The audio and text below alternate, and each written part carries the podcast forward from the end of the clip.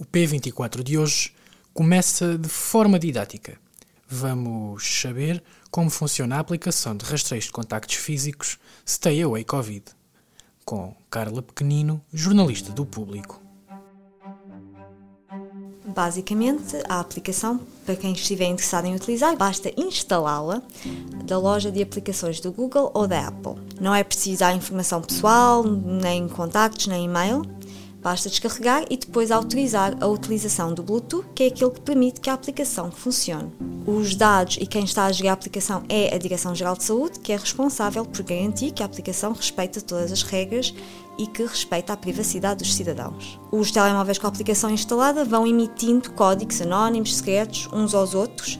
Uh, basicamente, o Bluetooth é aquele sistema que permite que nós tenhamos um telemóvel ligado à televisão, às vezes, ou os nossos fones ligados ao telemóvel para ouvir podcast. E na aplicação, os telemóveis vão trocando identificadores anónimos. Estes identificadores não têm qualquer informação pessoal e quando alguém é infectado com Covid-19, tem a opção de pedir aos médicos um código que introduzem na aplicação para ativar um alerta que avisa os telemóveis que estiveram em contacto próximo que houve alguém com quem estiveram perto que está infectado com Covid-19. O grande papel do Inesctec foi desenvolver a aplicação. Começaram em março, bastante cedo, a trabalhar no, no esquema. Depois, mais tarde, começaram a utilizar as ferramentas desenvolvidas pela Apple e pela Google, que permitem, por exemplo, que os telemóveis de diferentes marcas, de diferentes sistemas operativos sejam compatíveis e possam funcionar. Que, e também é interessante que as ferramentas da Google e da Apple só podem ir para uma aplicação por país, que também é para facilitar a adoção por maior número de pessoas. Ok, Carla, obrigado. You're welcome.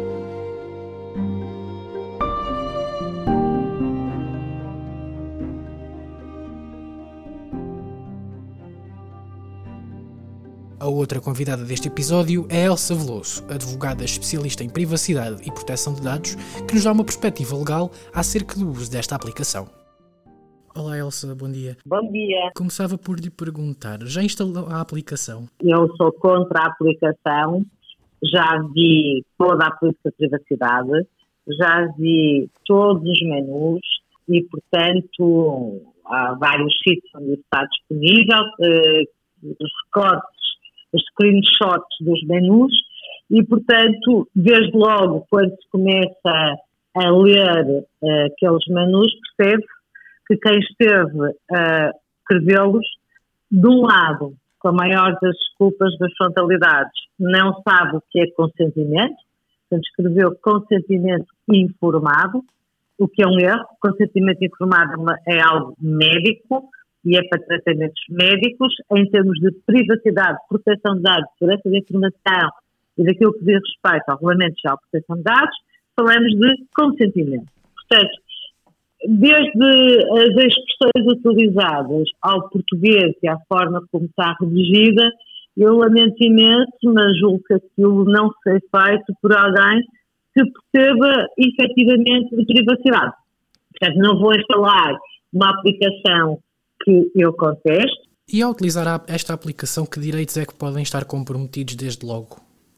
Para mim é muito claro que hum, aquilo que foi levantado em sede do Conselho Nacional de Ética para as Ciências da Vida, em sede de Comissão Nacional de Proteção de Dados, não pode excluir que os dados anonimizados ou pseudo-anonimizados possam ser reidentificados e objeto de apropriação secundária abusiva e não autorizada o que ia acontecer constituiria uma grave lesão do direito à privacidade, entre outros direitos integrais relevantes.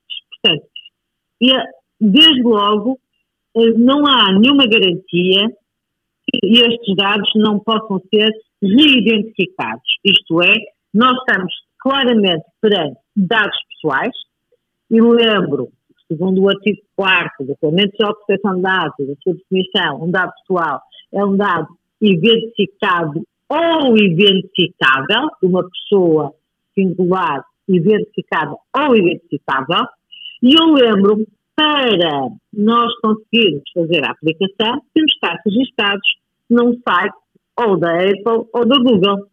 E quando vamos a uma loja da Apple ou da Google, nós identificar identificados e claramente identificados. Portanto, há todas as hipóteses de reidentificar a pessoa que fez o download de uma aplicação. Elsa, eu perguntava-lhe também, é mesmo impossível fazer brincadeiras de engraçadinhos, como referiu o Primeiro-Ministro, ou não? É possível, porque imagine, eu recebi um código uh, no envelope porque estou positiva, mas em vez de ser eu introduzir esse código, o meu filho, que não lhe apetece ir para a escola, resolve pôr uh, no seu telemóvel o, o, positivo e vai passear para a escola e decorre a escola de leste a leste. Essa escola vai ser fechada porque todos os que vão receber mensagens a dizer que esteve em contato com o infectado, quando é mentira.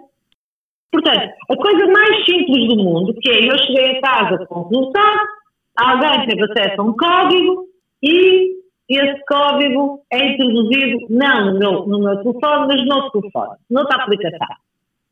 E essa pessoa vai passear propositadamente para o centro comercial, para na escola, para na igreja, com, com, se não está infectado, mas a dizer que está infectado.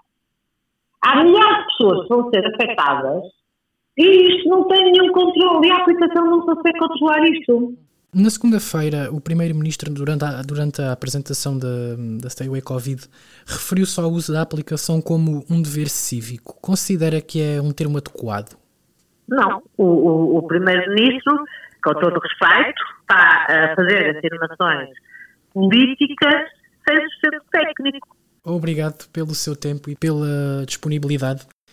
Da minha parte, é tudo por hoje. Não se esqueça de subscrever o P24 no Apple Podcasts, Spotify ou na sua plataforma favorita de escuta de podcasts.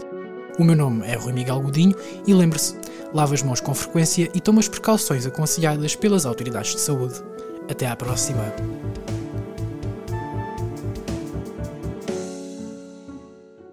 O público fica no ouvido.